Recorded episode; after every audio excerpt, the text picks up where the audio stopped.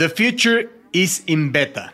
El futuro se encuentra en construcción o está en prueba. Este es el título de un artículo publicado en la revista Wired en 1997. Es una frase con mucho significado para nosotros los que grabamos este podcast eh, y nos reuníamos en aquel 1997 en los headquarters, en nuestro cuartel general en la calle de Madrid, en la colonia tabacalera, todos los jueves hacer nuestras tertulias digitales donde armábamos y desarmábamos el mundo como auténticos caudillos de la revolución digital. Y desde la colonia tabacalera hasta su corner office en Redmond, California, dentro del campus de Microsoft, me imagino un corner office increíble con un escritorio, pues, unas sillas de piel, su tapete. Ahí en ese corner office, dirigiendo parte de la estrategia de Minecraft a nivel mundial, está el señor Jaime Limón. James, ¿cómo estás? Pues sí, aquí en esta bellísima oficina, pero en cuanto me quito el visor me doy cuenta que estoy en el sótano de mi casa.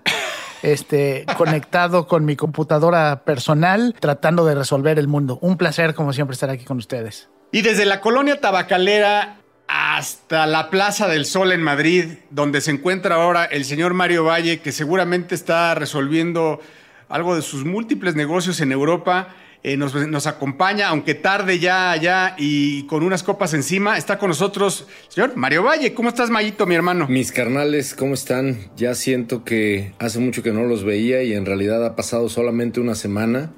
Me da muchísimo gusto saludarlos a ustedes, a don Emilio y a toda la gente que nos escucha. Bienvenidos, bienvenidos y bienvenidas, bienvenides y bienvenid XS a todas las personas que escuchan este podcast. Nos da muchísimo gusto que estén por acá. Suscríbanse, por el amor del cielo. Mencionen, revisen, hagan pasar la voz porque necesitamos de su ayuda. Este podcast es hecho con amor futuresco para ustedes. Bienvenidos a Mundo Futuro. Mundo futuro. Mundo futuro. Mundo futuro. El principio del fin. Es una producción de Sonoro. Con Jorge Alor, Mario Valle y Jaime Limón.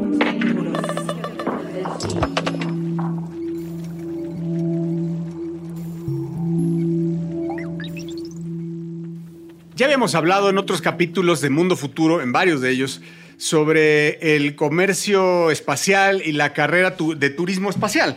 Eh, y, bueno, no hace falta recordarlo porque pues ustedes ya se han ido dando cuenta sobre las noticias que esto ya ni siquiera noticia es si fue al espacio Virgin, si fue al espacio Besos, si se fue al espacio eh, SpaceX o, o el señor Musk. Ahora, ¿qué, es lo que sigue? O sea, nos, nos, ponemos a empezar. Habíamos dicho, ojalá y nos dé vida, eh, nos dé vida suficiente para poder ir al espacio. Y cuando nos imaginamos ir al espacio, nos imaginamos subirnos en, en esta nave, subir al espacio y ahí experimentar gravedad cero y regresar, como es hasta hoy. Pero ¿qué más hay? ¿Qué más hay? ¿Qué hay detrás de eso? Eso es un futuro inmediato, el que hoy nosotros podamos subir al espacio, es cuestión de tener el dinero, pero no es algo de futuro. De futuro es pensar que podemos hacer actividades en el espacio. Y es por eso una empresa que se llama Axiom Space, Axiom se escribe A-X-I-O-M, eh, que recibe la licencia de parte de la NASA para poder construir la primera estación espacial con capital particular en el mundo, en la historia del ser humano. Ellos lo que van a hacer es construir una estación espacial para poder rentarla. ¿Y para qué se puede rentar? Bueno, pues para muchas cosas. En ellos sugieren que pueda ser para, para hacer impresiones de órganos eh,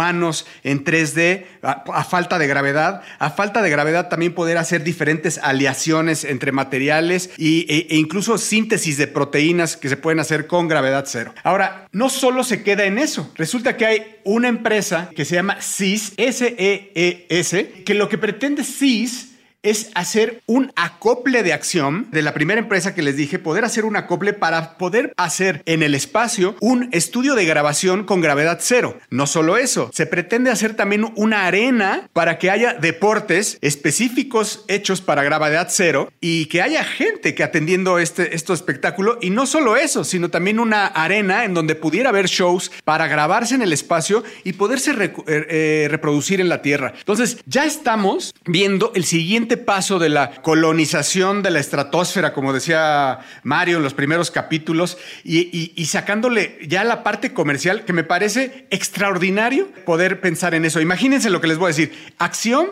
tiene salas de juntas en donde podría ir gente a tener, a, vivir la experiencia de tener una junta en el espacio diseñada por Philip Stark, en donde, se, en donde las salas de juntas está, es toda como dentro de un huevo y estás flotando dentro de un, como un huevo, como en tonos amarillos y tiene unos ventanales donde, bueno, no son ventanas, no sé cómo se llaman, escotillas, donde puedes ver la, la tierra eh, de fondo y poder tener absoluta discreción en tus juntas. Eso es parte de lo que puede rentar acción. Recordemos que ahora empieza a haber cosas modulares como SIS para poder eh, acoplarse a acción y tener otro tipo de eh, shows. Se me antoja muchísimo la idea de un motel de paso en el espacio. Damas y caballeros, en gravedad, en gravedad cero.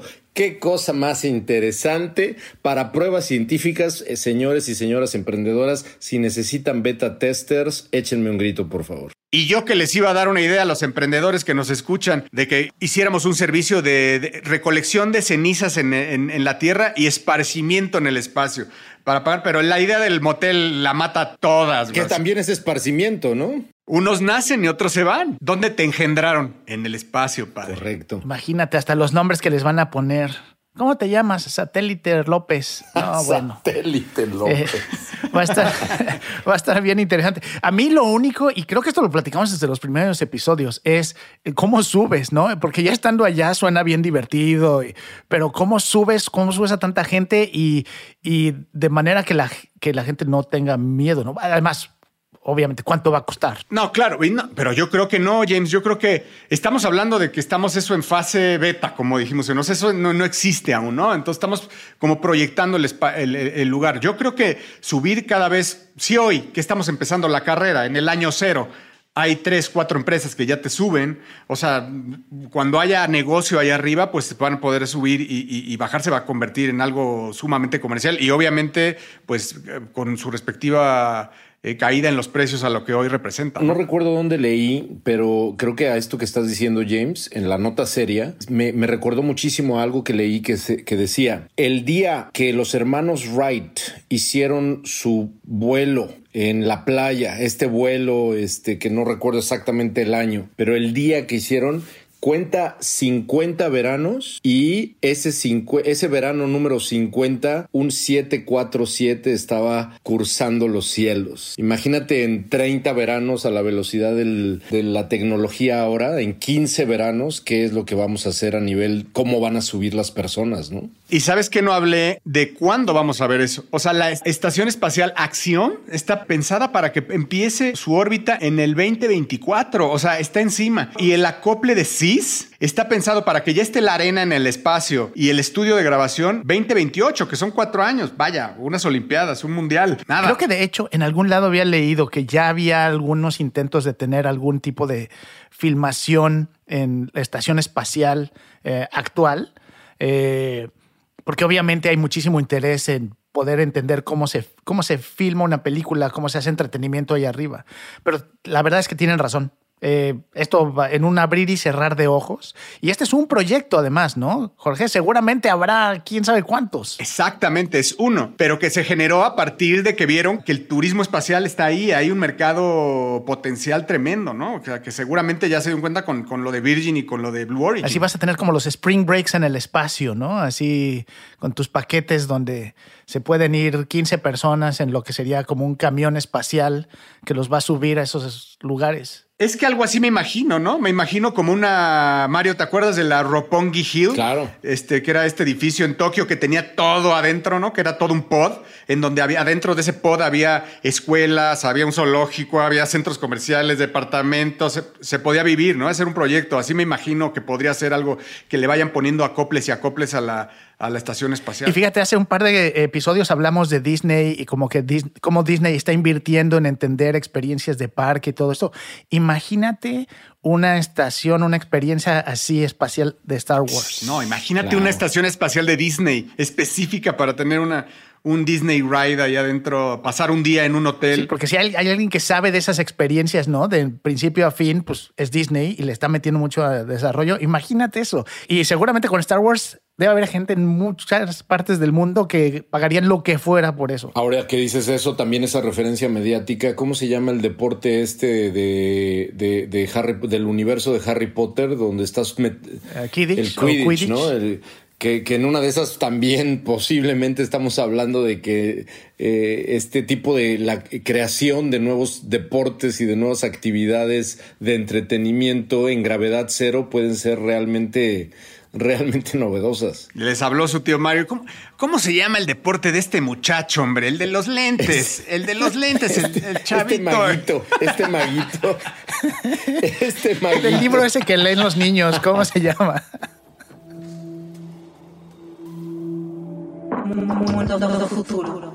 Bueno, y volviendo a la Tierra, vamos a platicar un poquito de eh, el futuro y eh, de alguna manera el principio de lo que podría ser un nuevo servicio o un nuevo sistema para manejar tu reputación digital. Eh, y como arranque, vamos a hablar un poquito de lo que existe hoy. De hecho, ya lleva un tiempo sucediendo y es la formación de empresas que manejan tu reputación en medios digitales. Obviamente esto es un servicio que paga gente en- que trabaja en la política, que tiene mucha exposición, cuya reputación es muy importante. Y en base a eso aparecieron desde el 2013 eh, algunas empresas que se dedican a, y como dice una de ellas, que se llama Eliminalia, eh, se dedican a ayudarte a borrar tu pasado y crear tu futuro con un 100% de confidencialidad. Obviamente esto suena, suena un poquito oscuro, pero básicamente a lo que ellos se dedican es a tomar clientes y estos clientes eh, lo que piden es que si han hecho cosas negativas que podrían afectar su reputación, todo eso desaparezca del mundo digital. Y la empresa lo que hace es que utiliza desde temas legales, desde, copyright hasta demandas sobre respeto a la información y privacidad personal para influenciar y en algunos casos eh, lograr que muchos de estos sitios, en algunos casos sitios de periodismo, bajen información o pongan información no disponible al público una vez que son presionados por estas empresas, ¿no? Entonces, muy interesante. Hay un par de reportajes que ahí podremos poner, les vamos a compartir por ahí la liga en la página web o en Twitter para que puedan ver el reportaje completo de lo que está pasando hoy. Pero creo que realmente lo que quería platicar con ustedes es el futuro de esto.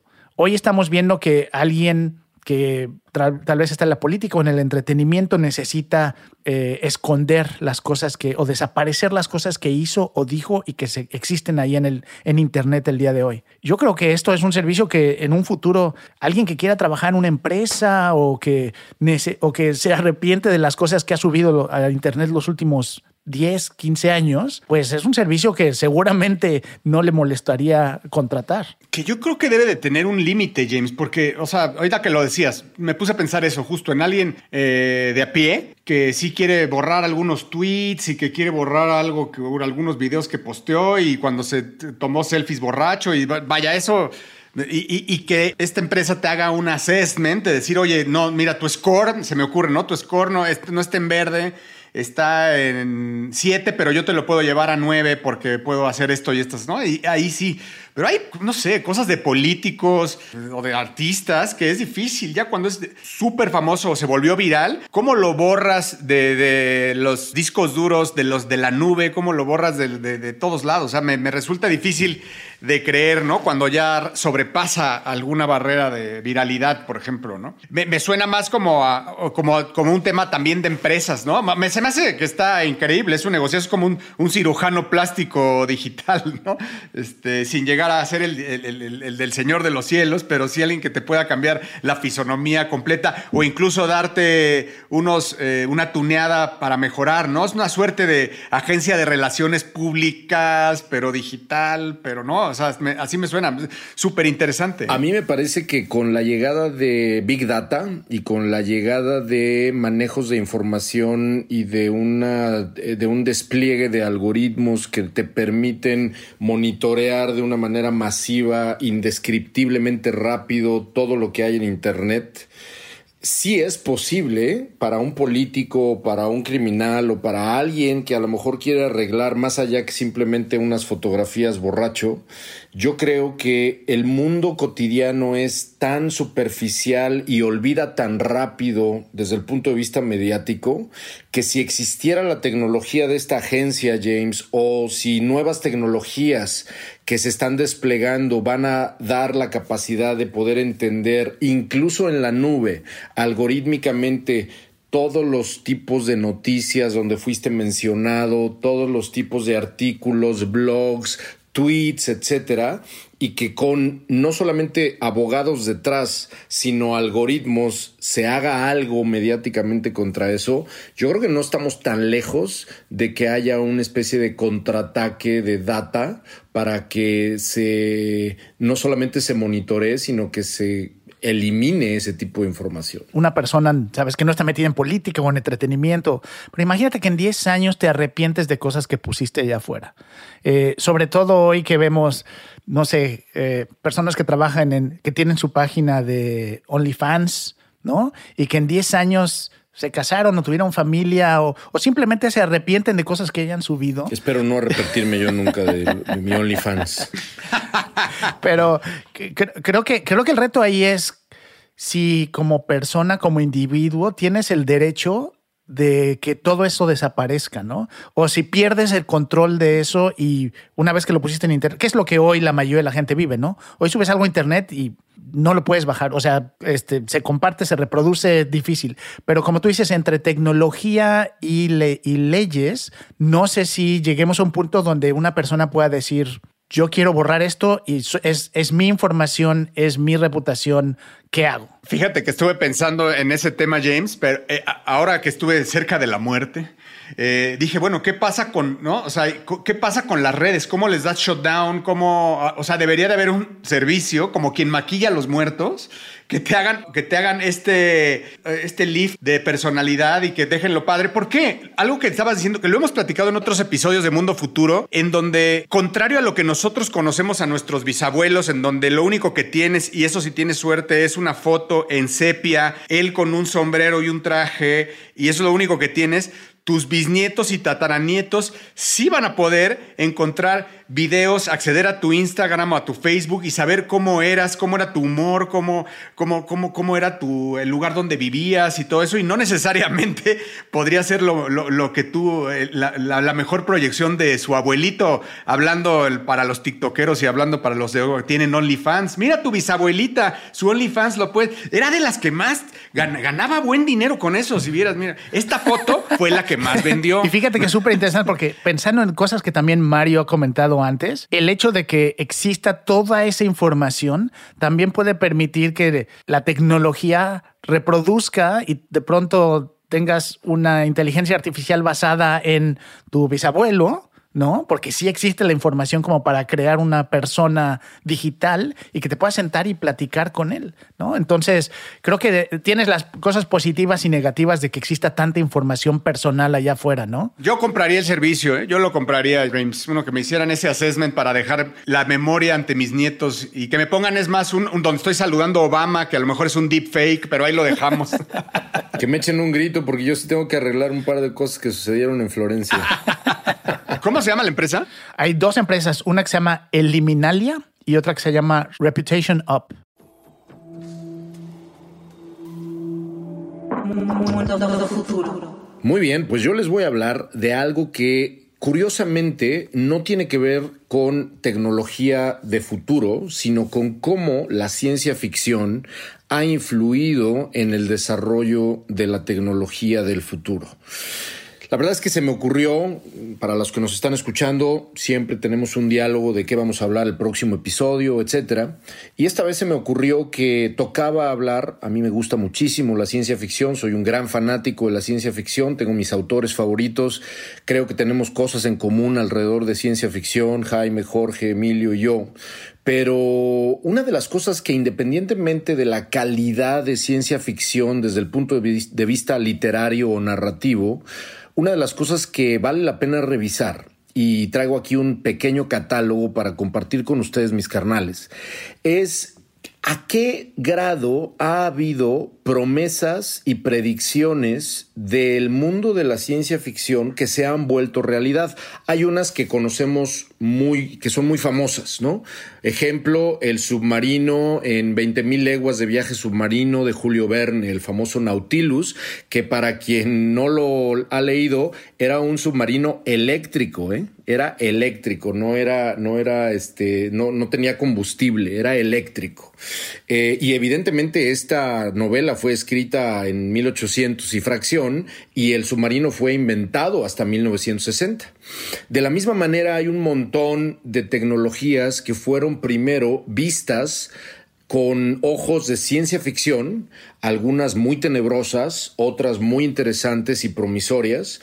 De las tenebrosas, por ejemplo, James, seguramente esta tú te la sabes, H.G. Wells predijo la bomba atómica en, en eh, no solamente la bomba atómica, sino también los tanques, los tanques de guerra, en una novela de, no era una novela, era una historia de eh, corta llamada The Land Ironclads, que fue publicada en 1903 y en 1903 todavía no existían los tanques de guerra y mucho menos la bomba atómica porque hace referencia en esa historia sobre una bomba que va a destruir a muchísima gente en más de una ciudad.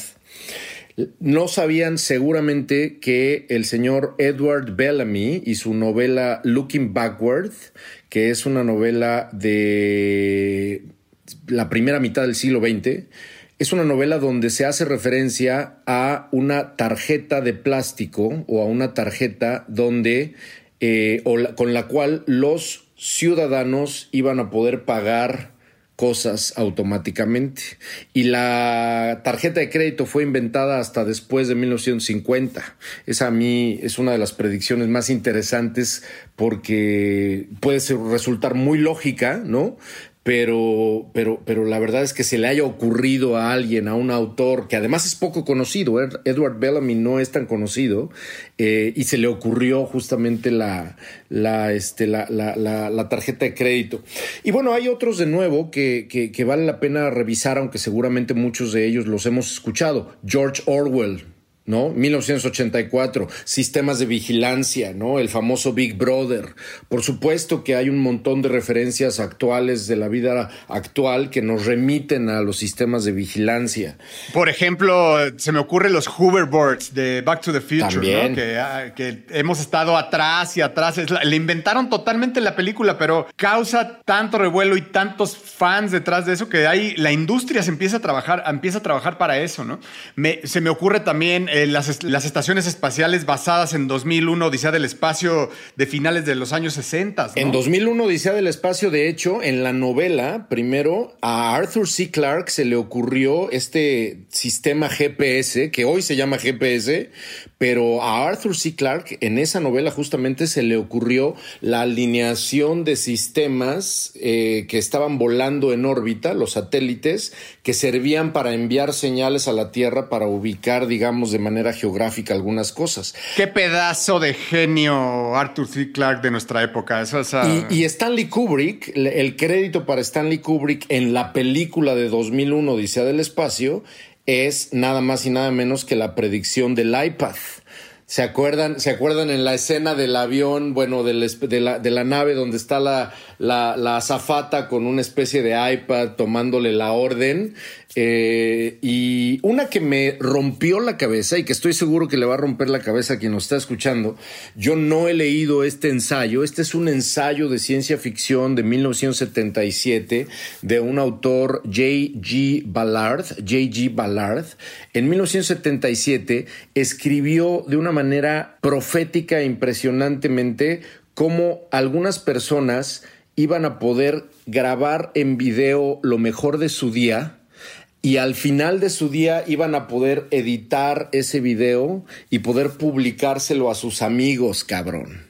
¿Qué pasa con el señor J.G. Ballard que en 1977 predijo a las redes sociales basado en video, vete a la chingada en orden? Ese me rompió completamente la cabeza, ¿no? Y que te, y que te disculpe mi mamá. sí. No, me acuerdo, hay una predicción de Arthur C. Clarke en donde le está explicando a un niño, en donde este explica Internet en video en blanco y negro. Eh, ah, vaya, se te pone la piel de gallina de escuchar lo que dice el bárbaro, es, bárbaro. Oye, es de lo que decías, y, James le va a encantar, pero me acuerdo de estos eh, hologramas de eh, pues el típico holograma, me imagino a Citripio y a Obi-Wan Kenobi se les está apareciendo la princesa Leia en un holograma en 3D, que hemos hablado ya varias veces de que incluso Disney va a empezar a hacer ya un parque de, tecnología holográfica. O, por ejemplo, me lleva a pensar en LiDAR, en LiDAR y, cómo estos drones que tienen como LiDAR en la película de Prometheus y crean un scan de todo lo que te... Y es pues basado en, en LiDAR, ¿no? Que, que, pues, son de las tecnologías además que traen un iPhone que pocos usan. Hemos hablado aquí de tecnología genética y uno de mis consentidos autores de ciencia ficción, Aldous Huxley, Aldous Huxley, escribió en una novela a Happy World, a Happy World, un mundo feliz. No, no, a ver, si no me equivoco, esa, esa, un mundo feliz se llama A Brave New World. Tienes toda la razón. A Brave New World es, es, la, es, el título, es el título original en inglés de Un Mundo Feliz, que además fue publicado en 1930 y tantos. Aldous Huxley describe una medicina llamada Soma, que te pone contento, que te hace lifting en el espíritu. Y los antidepresivos, mis carnales, todavía ni pintaban.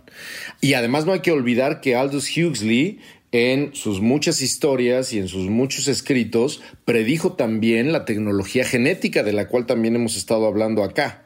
Vaya, hasta el mismo Ray Bradbury, que es el que escribió Crónicas Marcianas, en una novela que me encanta que se llama Fahrenheit 451, describe un pequeño dispositivo que va en los oídos y que tiene un micrófono y que permite a las personas hablar entre ellos, ¿no? Y fíjate que escuchando todos estos ejemplos, creo que lo que me viene a la mente a mí es el pensar, obviamente todas estas personas, todos estos autores que han creado estos mundos y se han imaginado cosas, pues han sido leídos por mucha la gente que les le interesa la ciencia, ¿no?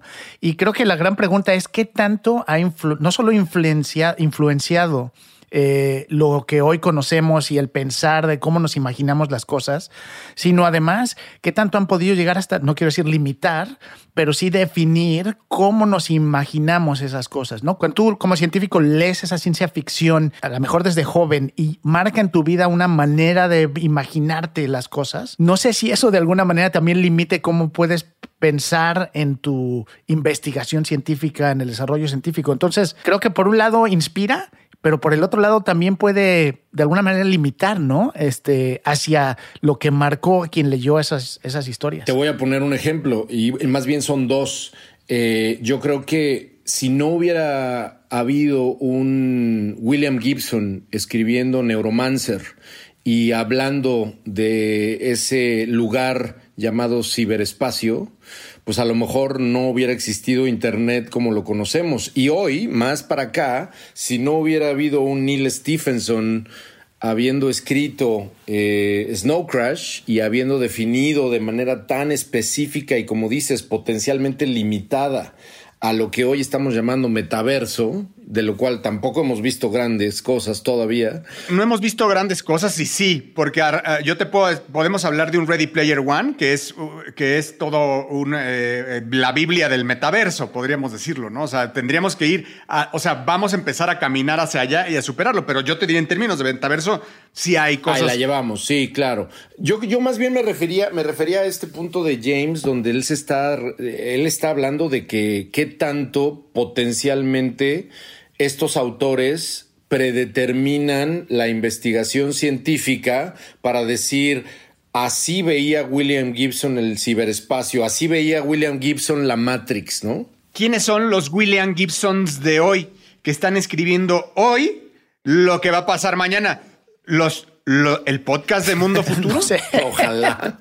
No, quien esté escribiendo, a lo mejor quien esté escribiendo una, una novela de ciencia ficción que hable de inmortalidad, o que hable de ingeniería genética, o que hable de viajes intergalácticos, ¿no? Yo creo que lo que va a pasar es que ya existen y los vamos a descubrir conforme alguien de repente alce la mano y diga, oigan, yo leí esto que definía esto. Pero como decía Mario, este, hoy cuando hablamos de metaverso, casi todos los artículos que lees de qué es el metaverso se van a la descripción que hubo en esa novela, cuando en realidad esta persona solo se imaginó eso y lo están utilizando como la definición de lo que es el metaverso. Entonces estamos definiendo un desarrollo tecnológico en base a lo que alguien se imaginó en un libro de ciencia ficción, lo cual a mí me impresiona mucho porque eh, entonces estamos definiendo desarrollos en base a conceptos literarios, ¿no? Eh, es cuando piensas en Asimov y, las leyes de la robótica. Yo creo que esas leyes siguen, siguen inspirando el cómo debería funcionar un robot cuando se, se, crearon, cuando no existía ni cerca de esa tecnología, ¿no? Y yo creo que va a definir hacia dónde caminan muchos científicos que van a ser como eh, los que verdaderamente marquen historia alrededor de la investigación de la robótica para decir, mi tío Asimov dijo que estas tres leyes son las que les tenemos que meter en la cabeza a estos cabrones, ¿no? El futuro lo escribimos en el pasado. The future is in beta. Y con esta frase cerramos la grabación de este episodio de Mundo Futuro, sin antes agradecer la real presencia del señor Jaime Limón y de Mario Valle en este programa que se llamó Mundo Futuro, el principio del fin, una producción de Emilio Miller. Suscríbase, chinga. Nos escuchamos a la próxima.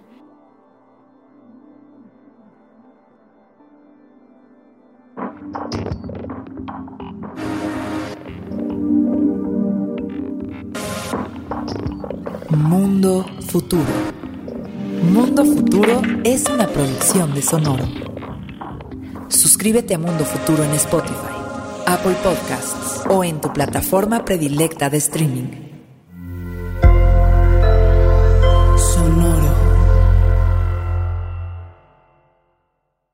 Judy was boring. Hello. Then Judy discovered chumbacasino.com. It's my little escape. Now Judy's the life of the party. Oh, baby, Mama's bringing home the bacon. Whoa. Take it easy, Judy. The Chumba life is for everybody. So go to ChumbaCasino.com and play over 100 casino style games. Join today and play for free for your chance to redeem some serious prizes. ChumbaCasino.com. No purchase necessary. Void where prohibited by law. 18 plus terms and conditions apply. See website for details.